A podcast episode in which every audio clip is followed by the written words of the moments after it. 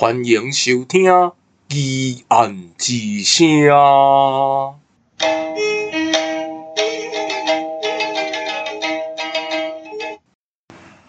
欢迎回到《疑案之声》。呃，这个礼拜要聊的是关于塞勒姆村的审判，以及一些跟女巫有关的作品。我大概是在小时候看过一部电影，叫做《女巫也疯狂》，不知道大家有没有看过这部电影？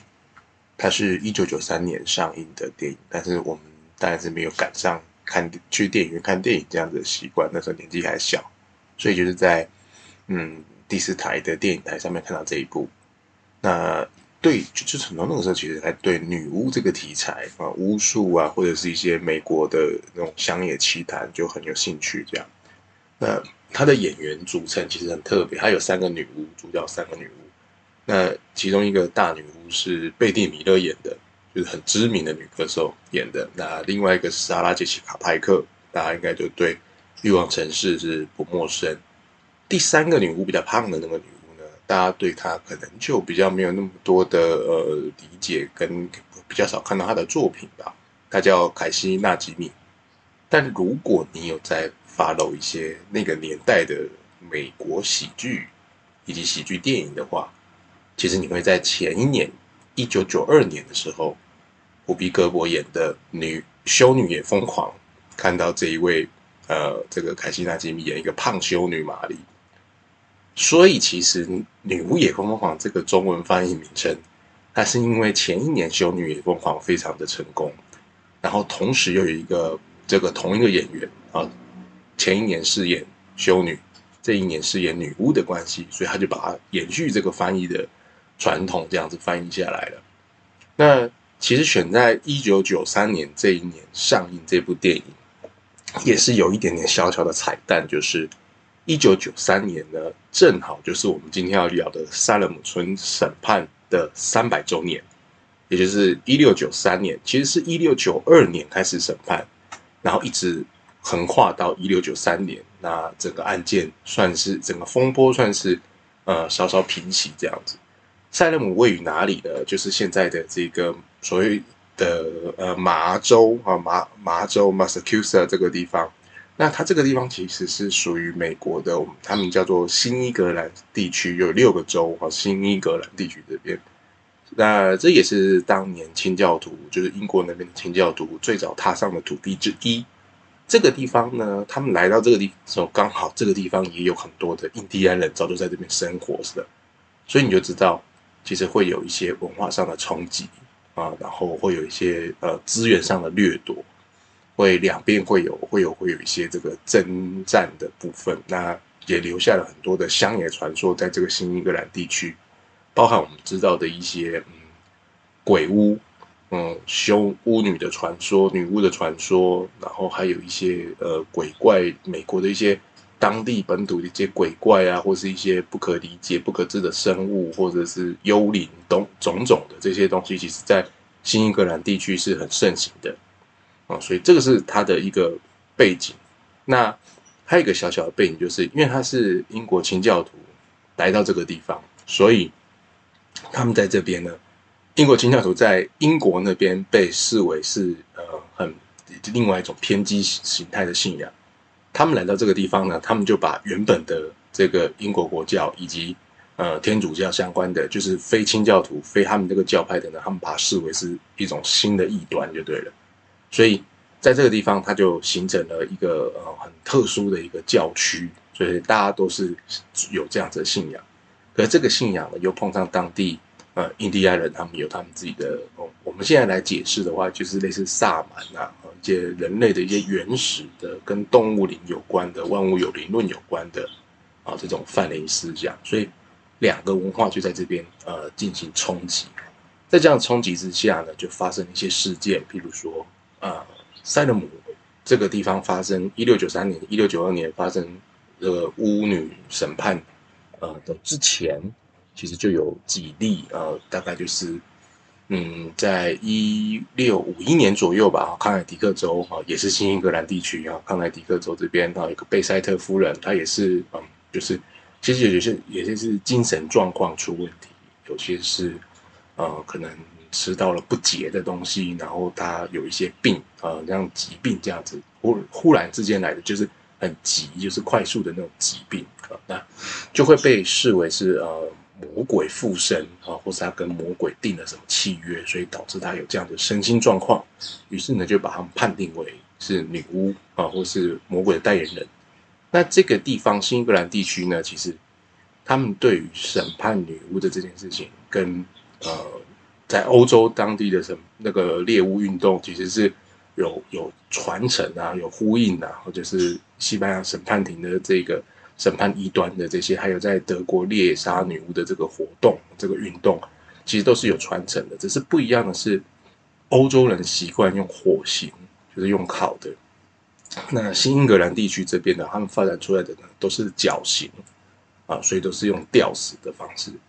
那直到现在，塞勒姆这个地方、这个地区呢，它其实有一块这个叫做绞刑丘的小山丘，然后它现在就是它是一个公园。那它的名称呢，就还是就是它的英文名字呢，其实就还是叫做绞刑丘，就是没有没有把它换掉，就是当时吊巫女都是在这个地方吊，吊犯人也是在这个地方吊这样子。啊，这个就是大概的一些背景。那塞勒姆这个猎巫案，我们说一六九二年、九三年的这个猎巫案呢，它其实是最一开始是有一个叫做 Abigail Williams 的这一个女生，所以就是阿比盖尔威廉斯。所以你在看到很多跟女巫有关的作品的时候，这个 Abigail 她是一个嗯，已经是一个众所周知的一个重要历史人物，因为是从她跟一个叫做 Betty police 的一个女生，是从这两个女生开始。她们发生一些症状啊，精神上的症状，然后呃歇斯底里啊、吼叫啊、整种种种的。那他们先被呃等于是被拷问。那在拷问的过程当中呢，这个 Abigail 他其实做出一个指控，然后这个 Betty Palace 他其实也跟着做出这个指控。他们指控什么呢？他们指控他们家的一个女仆叫做 Tituba，就是提图巴。的一个，她是一个印第安籍的一个女仆。那女仆其实是比较好听的说法，其实她就是奴隶。他们指控这个奴隶呢是女巫，因为他是信仰不同嘛，所以他们就认为说他就是呃用了这个萨满这种的巫术，然后跟撒旦做了一点那种利益交换或什么的，出卖灵魂什么的。然后他说他们两个的症状是来自于 Tituba，是 Tituba 搞。搞的就对，那所以就开始去，就本来要审判这两个女女孩子，因为症状，就被他们指控之后呢，大家就去找这个 Tituba。那找了 Tituba 之后呢，结果这个 Tituba 也很有趣，他再指控另外一个啊、叫做沙拉古德的一个乞丐，说他才是女巫。然后 Tituba 他指证历历的说，他看到这个。沙拉古德他在树林里面啊，然后什么在火堆里面跳舞啊，或什么什么之类的。那因为他是一个无家可归的，也没有亲人的一个乞丐，所以他是完全没有辩驳能力的。然后就是也是被也被视为女巫，但是他又在这个莎拉古德，他又在指控另外一个莎拉奥斯本啊，另外一个也是女，也是呃独居的一个女性，他又在指控她，然后他也。等于是把，提出把指控他的那东西，他自己把它消化之后，然后弄成另外一种版本，然后去指控这个下下一个人女生这样。那这样子一连串的事情发生之后，其实，在塞勒姆，如果你去看现在的地图的话，它其实没有很大，就是那它其实你又如果再回到三百年前、三四百年前的时候，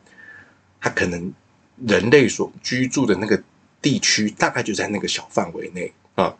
这个角形丘距离海边海湾其实没有很远，所以大概就在那个范围内。那很容易就是最后所有人检举一遍之后，其实发现整个村的人可能有一半以上的女生可能都是女巫，所以他们就互相指控来指控去。大概从一月出现，就是一九六二年的一月出现症状，然后隔月开始指控提丘巴跟这个跟这个呃古德跟奥斯本这三个女巫。之后呢，三个人是女巫之后呢，一直到五月这之间啊，总共大概有六十二位、六十三位的人陆陆续续被指控为女巫，然后接受审判，甚至入狱等等的。然后到五月的时候呢，就是第三个被指认的那个莎拉奥斯本，他死在狱中，他是这整个萨勒姆斯猎巫案当中的第一位死者啊，就是还没有审判完，但他被刑求啊，然后所以就死在这个呃监狱里面。然后 这件这件事件，它其实是一直到一九一六九三年的一月啊，然后有新的这个牧师。新的这个法官啊，从英国那边来的，或从其他地方来的，接任了这个地方的案子 case，然后把原本的牧师啊换掉，换了新的牧师，原本的法官也换掉之后，重新审理这个案件，才发现说他有很多的疑点啊，所以才把呃相干人等啊重新呃释放，或者是重新把他这个罪名做一个调整这样子。但是其实，在那个年代，最后其实还是有。还是有个几十十来位，呃，十来位是呃确认他们就是女巫，所以一直没有帮他们洗刷这个罪名，然后一直到呃我们的近代之后，才开始有人一个一个去根据当时的这个审判的这个案例，然后回去回推，然后把这些人的罪名洗刷掉。那一直到大概一九九二年，就是《女巫也疯狂》的这部电影。拍摄的前一年，啊、呃，三百周年的活动，就真正的三百周年的活动，就在这个 Salem 这个地方办了一个这个纪念的活动，然后有纪念的公园，那把这所有的被被污指的这些女巫呢，通通都视为是这个受害者，然后做了这个纪念碑，然后纪念公园在这个地方，然后并且他们做出一个正式决议，就是把这些人啊，把这些人通通都除罪化，所有人就。在大概在二零零一年，呃，二二就是他隔了隔了一阵子，隔了几年之后，然后呃，这个州长麻州州长他在签署这个东西，那所有人就获得清白，所以他的这个罪名的洗刷呢，大概是要到两千年啊，两千年左右才才洗刷，等于中间就三三百多年的时间才把他们平反，做这个转型正义的部分。那这件事情其实。你如果回回去推推算的话，然后我们用一些可解释的方法来解释的话，有历史学家一部分认为说是，嗯，这些案件都是从女孩子，而且特别是呃年纪轻的女孩子开始会有一些症状，然后他们开始去指控别人，他或他们被别人指控，所以历史学家会认为说，可能是在这个小村庄里面有一些因为感情的嫉妒。因为这些记恨，或者是他们想要呃吸引群众的关注等等一种这种心理上的原因所点出来的一个戏，然后没有想到这个事情就一发不可收拾，就这样子一一一路发生下去，这是一派的说法。那另外一派，他是根据呃这个法庭的资料显示说，有些人的精神错乱，可是跟他的呕吐。跟他的一些生理上实质的一些这个描述，就认为说，这个不太像是单纯从心理他就能够做得出来的症状，于是就在对照嘛，他们就对照当年的人类啊，有没有什么样的瘟疫或疾病会导致这样，于是找到一个东西，就是有这个黑麦面包，就是那个黑麦面包的那个黑麦，它受到真菌感染，然后因为以前的人嘛，他们没有没有可能没有注重到这个部分。他就把部分受到真菌感染的面包啊，那个黑麦，然后做成面包。但那个真菌其实没有被破坏，它其实就是一直在那个麦子里面，然后就在面包里面。他们就吃下了这个具有黑麦麦角的这个真菌，就得了一种叫麦角菌的病，就对。那这个麦角菌呢，它会让人自然而然的就会有幻觉，会有幻视啊，会有就是其实就是在我们这些少女的一些奇怪的症状，然后。呃，强烈的话会呕吐，然后会腹泻等等的啊，然后有的人也会有的有的学学派认为可能跟鸟兽所传播的一些脑炎啊有关系，因为它的那个人口数其实还蛮多的，六十几位，到最后其实就其实是从一六五一一六四几四几年一直到一六九三九二年这个关键年份年代，其实是上百位的人在那个地方都有这个状况。那我们如果用一种比较科学来看的话，其实很像我们现在的疫情嘛，它就很像一个瘟疫，然后这样传染下去。那第一派说法是这种情感上的、精神上的我是觉得其实也是有有一点点几率，然后有一点可能这样。那我刚刚所提到的1993年的《女巫也疯狂》这部电影，它就等于是开启了我去认识这个东西，去了解这个东西。可是因为我的英文没有很好，然后它就等于，嗯，我只能从一些二二三手的资料，然后去了解这个东西，然后就其实有点我那个时候的兴趣跟爱好跟喜好有点是就停在那个那个那个那《女巫也疯狂》这部电影的阶段。那其实一直是到呃两千年后啊、我注意到这个这个这个这个案件被平反了这件事情。两千年后，然后再来就是美国这边呢，他们有很多的嗯电影跟影视剧，然后陆陆续续推出之后，就发现说这个东西它被平反之后呢，有更多的这种创作的空间可以放进来，可以去探究这个问题。首先，第一个今天要跟大家聊的就是美国恐怖故事第三季的女巫集会 Coven 这这一季。那如果有在关注我的这个文章啊、H 级片单啊，或者是我的 Podcast 的朋友，就会发现我常常提到美国恐怖故事这个剧集、这个影集，因为我算是很资深、很狂热的美恐粉吧。我觉得他还从第一季开始上的时候，我就是一直追。追的程度是说，它新的一季上来之后，我不会嘛，就是新的一季都是按周去播嘛，一周一周播。所以当我知道它要上的时候，我不会去一周一周去追。我喜喜欢把那个番养肥了之后，再一次把它看完，就一次宰这样子。所以当我知道它新的一季要播的时候呢，我会先去复习前季，也就是说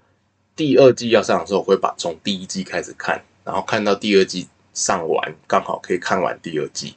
到了第三季要上的时候，我会再从第一季再再走一次这个流程。所以它现在十季嘛，所以我第一季其实就看了十十遍，第二季就看了九遍，第三季就看了八遍，大概就是这么疯狂的一个程度这样。那它里面它这个故事的设计，其实就是呃，塞勒姆这个女巫女巫审判案呢，就迫使了当时的一些女巫必须逃离塞勒姆。就是他肯认了，他没有使用这个后来两千年的这个方案的这个部分转型正义的部分，他反而是他肯认了这里面真的有女巫，而且这里面有很强大的女巫，并且这里面强大的女巫呢，其实是跟当地的印第安的或者是一些原始部落的原住民、土著原住民的呃这个祭司啊、跟他们的古古老神灵是有沟通，然后有互相学习，然后。有交流的部分。那在塞勒姆之后呢，他们就逃跑，逃到哪里呢？逃到那个纽奥良这个地方，所以他的舞台就搬到纽奥良去。然后这一群女巫就是，他们就开了一个像是女巫学校的概念。其实这有有一点，有点霍格华兹的那种味道，但是因为他又。带有着这个女巫猎人会在外面去猎杀他们，所以他没有办法像霍格华兹这么的 peace，就是只要对付伏地魔这个坏蛋就好了。就是女巫除了对付一些女巫自己要面对的坏蛋，然后女巫自己的这个学院里面又有内鬼，这下他们又要面对女巫猎人，然后可能还有民众的舆论等等，所以他面的是一个呃内外交杂，然后很多信仰都糅合在这边的一个复杂的一个聚集这样。那里面其实有一个有一个胖女巫，黑人，一个胖胖的女巫，这个算是年轻的女巫，这样，她叫做 Queenie，然后她的她的这个女巫能力是，她本身是一个像像是一个活的巫毒娃娃，就是她只要把那个施术呃受术，她是施术者嘛，然后她只要把受术者呃锁定之后，他在自己的手上划一刀，受术者手上就会流血。然后他用刀子剖开自己的肚子，受术者的肚子就会被剖开，但是 Queenie 本身不会受到任何的伤害，然后也不会有痛楚这样子，所以他就是一个巫毒娃娃。然后他进到这个学院之后，他其实就讲了一个很关键、很关键的词，就是他一讲到之后，哇，我整个人就是像被雷打到一样，就是他是一个黑人嘛，然后他进到这个几乎都是白人的女巫学院之后，他就说他是 Tituba 的后代。就是他是塞勒姆案的，等于是第一个被指控的那个呃印第安女仆的后代啊，那他他是有色人种，啊，但然后因为 Tituba 也被也被视为是说他可能也是从这个印呃从非洲那边学了学了一些巫术，就是他其实是很像那个巫毒教，就是现在讲的伏图教、伏都教啊巫毒的这个这个系统，所以这个 Queenie 它其实也是巫毒的系统。这个设定你就看到它很很绵密的一直在使用，呃，一六九二九三年的塞姆塞勒姆案，然后一直沿用到他们身上。并且这里面呢，还设计了一个那个真实的历史人物啊，就是一个那个殖民殖民者啊，叫做那个劳拉雷夫人啊，劳拉雷夫人这样，她就是一个嗯种族主义者，然后他会呃养很多的黑奴之外，他会虐待这些黑奴，他还会把黑奴的血拿来做他的化妆品啊，是一个。很恐怖的一个杀人魔的一个角色。那在那个年代，他们就不认为黑人是人，他们认为黑人是畜生，所以他可以用对待鸡鸭的方式去对待黑人啊。那他把很多的历史人物，把很多历史情节糅合在这一个这一季的故事当中，并且，那这个劳拉雷夫人是怎么出来？其实就是因为女巫会让死者复苏嘛，所以就女巫把她复活出来了啊，然后。复活出来之后，就他面临到的一个新的美国世界是，美国当时是就是现代是不能有这种种族主义者的，是会被公干，是会被挞伐的。所以这个 Queenie 跟他就有一些对手戏，Queenie 就逼迫他去看美国的这个黑人人权纪录片啊，然后就逼他一定要看完，然后两个人之间就有一些在这个议肤色议题上面的更多的了解跟互相的认识这样子。所以我觉得他在这部《女巫集会》，它在历史的取用上，以及美国现况的一些反应跟描绘上，啊，我觉得非常到位。而且它里面的女巫每个人的能力都不同，然后每个人的形象都很特殊，啊，都都是有各自己的特色这样子。那这一部其实很推荐大家可以去看一看。那它跟它跟前面几季其实没有关联，可是它到了第。八季的时候，美国恐怖故事第八季的时候，它其实有互相有联动啊，然后甚至第六季里面可以看得到一些一些这个相关的影子，这样，所以等于是它是一个很庞大的宇宙，但是它是可以单独呃观看的一部影集，这样。那另外一个呢，就是我前阵子开始追的这个叫做《女巫小镇》，我们翻叫《女巫小镇》啊，但它的片名呢，其实叫做 Salem 啊，它就是叫塞勒姆的这个这一部片。这部片它后来收视率不是很好，所以它好像第三季、第四季好像就被停播了，这样。所以它的它目前就是呃，暂时是不会不会有新的技术啊。那但是我还是会推给大家看，是因为它前面在描述这个案件的发生的时候呢，其实很多的人物他都参考了当时的真实人物，像 Abigail，然后还有一个叫 Bishop 的一个女生，她后来是被。被吊死啊，所以他其实这些人物都有出现在里面。但他做了更多的虚构，就是说本来也是没有女巫的嘛。就是实际上我们知道，就是用科学用各种方式去解释这件事情，它其实就是呃人跟人之间的互相的不信任，然后互相的指控，然后所以我们才会有一个名字叫做猎巫嘛，就是明明不存在的事情，明明这个子虚乌有的事情，然后你就。呃，硬要把这个东西拿去攻击别人，攻击某一个族群，好，所以他们就叫做猎巫。但是这个女巫小镇这个剧集呢，它其实是把这个女巫还有视为是，它就像女巫也疯狂一样，就是把视为是真的女巫啊，其实也是像女巫集会一样，它把视为是真的女巫，就真的有女巫这样子，就回到了真的有女巫的脉络里面去谈。但他又给一个新的解释，就是女巫。猎杀这件事情有没有可能其实是女巫去主导了整个猎杀的活动？哦，他提出了这个，他在剧中他提出的是这这样的疑问，就是女巫为什么要在这边活动？她女巫在这边活动的动机是什么？她要达，他们要达成什么？是长生不老呢？是统治世界，还是只是单纯要享乐或什么之类的？那不管他要达成什么东西，他一定要做一些祭献啊，做一些奇怪的仪式啊，做一些跟清教徒啊、呃、被清教徒视为是异端的这样子的活动。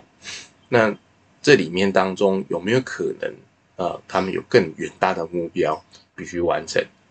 为了要去吸引这些清教徒啊、呃、他们的目光，所以他们开始主导女巫猎杀的活动，并且尝试着让他们的焦点失焦，可能杀掉的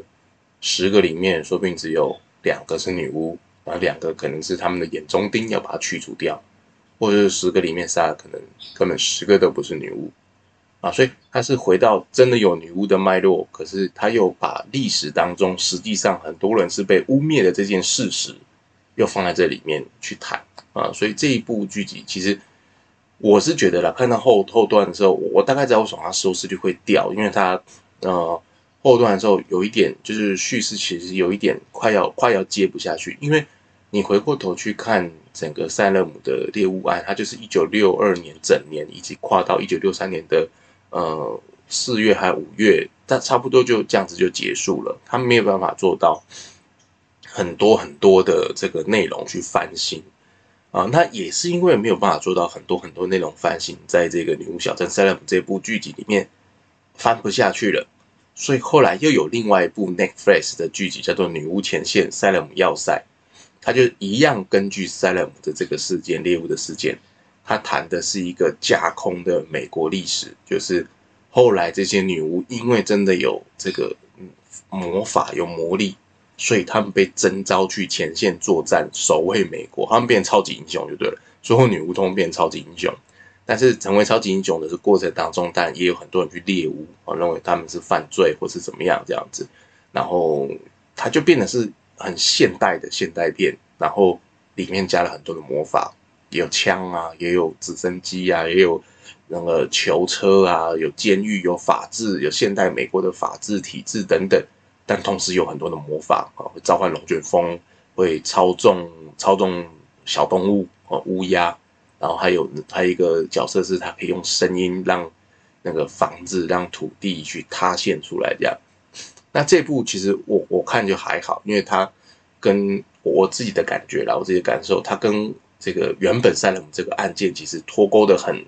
很还蛮严重的，就是它完全是一个平行宇宙，它是用很多这样的元素。所以如果你是喜欢看巫术的电影，喜欢看超自然电影，其实也是可以看啊。那可如果你你对这个塞勒姆案本身比较有兴趣的话，其实你可以回到呃女巫集会跟女巫小镇塞勒姆这这两部片。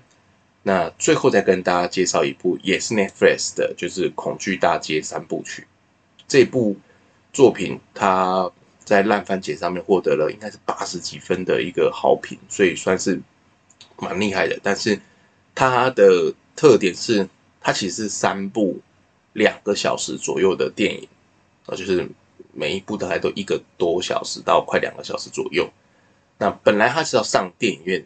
上映的，后来因为遇到疫情，遇到种种的原因，后来它就改换策略，疫疫情，然后再加上呃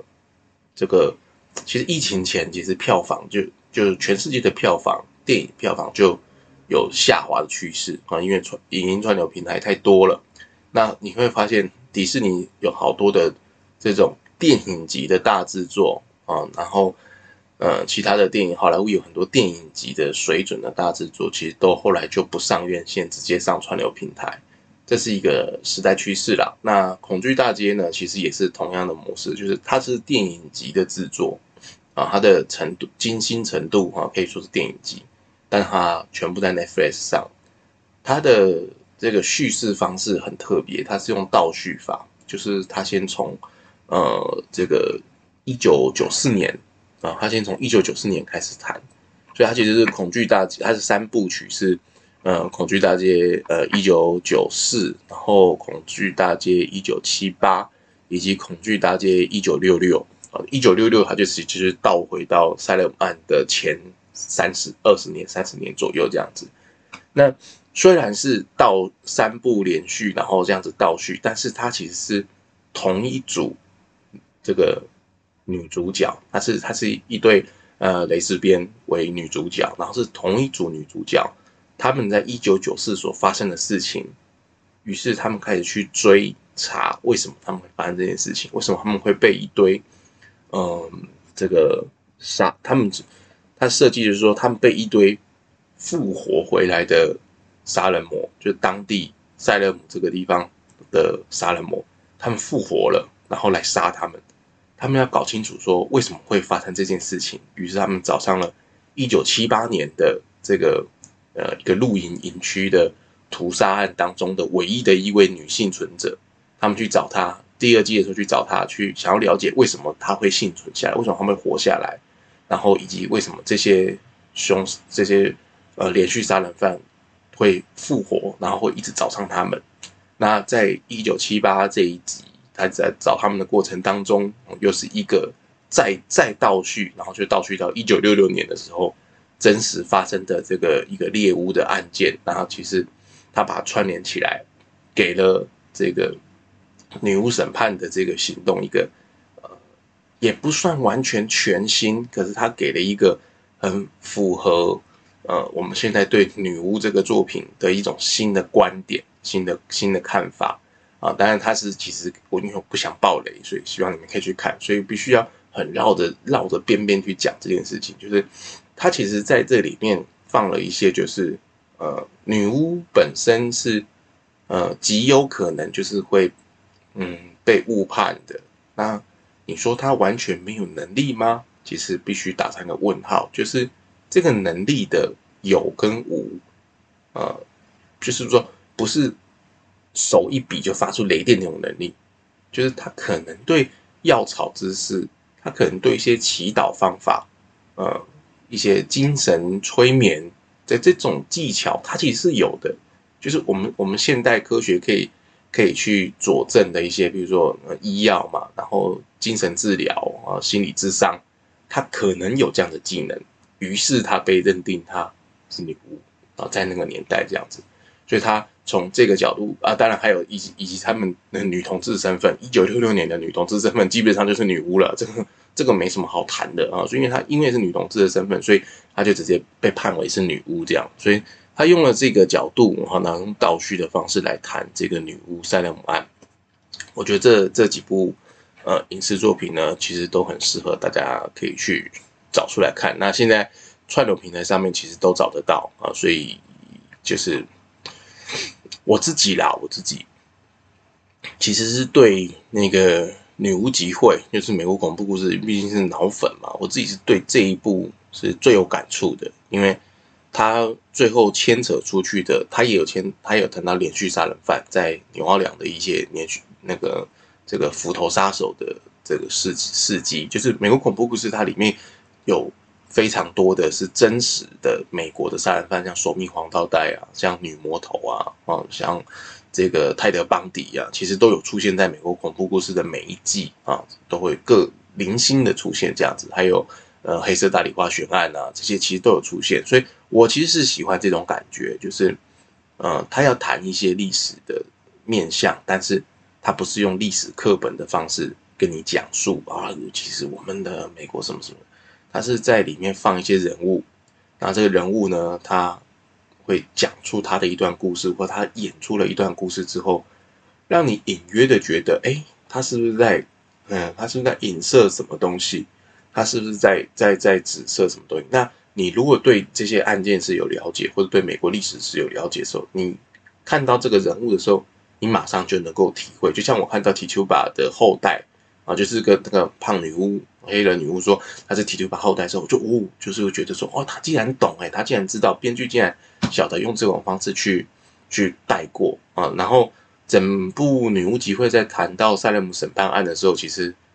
没没有琢磨的特别多，可是他时不时的就会提到说，哦，难道你们要想要重演三百年前的惨剧吗？啊，他不会直接讲说塞勒姆审判案这样子这么生硬。啊，然后说你们在你们如果再不团结，那历史就会重演啊！然后用这个方式警告，就有些长长辈级的女巫会警告小女巫这样子。然后在电影在在这个剧集当中，它是用这种方式去呈现的。那另外其他的几部作品其实也是也是这个路数啊，就是我先推的这四四个系列，加加上《女巫也疯狂》这五个系列，其实没有一个是连一九九三年的作品，它都不是用讲历史故事的方式。女巫也疯狂基本上就是一个笑闹剧啊，它就是嘻嘻哈哈，然后好笑。可是，在这个好笑里面当中，他又埋了很多这个跟这个女巫审判的这件事情是有关联的故事在里头。然后他的女巫当然比较刻板化哈，比较比较比较，因为那个那个年代的那个对女巫的观念可能没有像我们后来的女对女巫的那个了解，只是呃加了很多这种知识型女性的这样子的身份，她还是那种用魔法。然后煮魔药啊，这样，因为她那个是有点小孩子像给小孩子看的那种片，所以她就是停留在很刻板印象女巫。可是她又在里面放了呃关于这个她前电影的前半段其实是有有演这个塞勒姆猎巫案的这件事情啊，她其实有把这个故事去演出来。然后演的时候呢，他也演了这个呃一些一些呃大家对这个女巫的观点跟看法，他其实也放在前半段的时候有呈现出来这样子。就我是还蛮喜欢这种，嗯，有历史味道的作品，但是不是以讲述历史为核核心，或是讲述历史为内容，就是你的内容不要变成是讲述历史，也是你的你的题材是历史啊，就是你在看一个呃以历史为基底的片子啊，然后是一个剧情片，是一个黑色幽默，是一个喜剧片，我觉得这才是比较好的历史改编作品，或是历史作品这样子。那最后就讲一下，就是在塞勒姆这个地方，它其实在呃三百年纪念的那一年，其实陆陆续续很多的文创啊，很多的这个东西都帮助塞勒姆这个地方每一年赚进大笔大笔的观光财啊。这个是在三百周年纪念之后的啊，大家越来越多知道。可是，在三百周年纪念之前呢，其实在当地早就已经把女巫作为是一个。呃，文化形象在输出了啊，是三百三百周年，毕竟是一个很大的年份，所以它可以做很大的活动，这样让全美国甚至全世界的人都知道这个地方是女巫发源地那种概念。所以明明不是，明明在欧洲就是才是女巫发源地，但是因为有这个塞勒姆案，所以又在发生在这个地方，所以他们就把这个活动办得很盛大，然后每一年都赚了很多的观光财，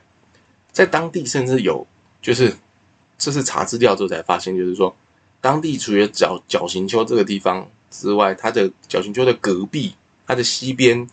有一个国小，它叫做 Witchcraft Height Elementary School，就是巫术高地小小学，它就直接把 Witchcraft 放在学校的名称里面，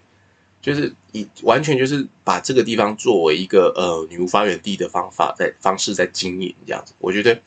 这个这个东西其实很多的呃。国家很包含台湾，其实也可以去思考看看，说所谓的社区总体营造，所谓的社区活化，所谓的呃文化地景种种这个东西，有没有可能是这个地方曾经的一些污点、黑历史？但是我们把它呃用一种更有幽默感的方式、更诙谐的方式啊，然后去把它做一个新的诠释与呈现。好。以上呢，就是今天的这个疑案之声所跟大家要聊的，呃，女巫有关的几个相关的作品。那我们下一周的主题呢，我还在找啊，那是也是会像像这样子，就是会把这个悬案疑案跟一些作品啊拿来一起来谈，呃，然后再来就是关于《喜剧谋杀》第二季的进度啊，我们喜剧演员已经开会开了好几 round 了啊，大概的形式也已经出来了。接下来就是写段子啊，写脚本，然后录录音这样子，所以请大家呃拭目以待，呃拭拭而以待啊，拭而以待，洗耳以待哈，洗耳恭听。好，以上就是我们重大历史悬疑案件调查办公室的这个疑案之声的节目。那如果你们有想要听的悬案疑案或是悬案疑案的相关改编作品，也欢迎到我们的粉专。或是在这个我们的这个频道的留言区，还有我们的 IG，以及如果你是我们的探员的话，你可以在探员的这个系统里面，啊，跟我们做提点、做指教、做回复啊，想想要听什么案子也可以跟我说。好，以上就是我们这这一周的疑案之声，谢谢大家收听，拜拜。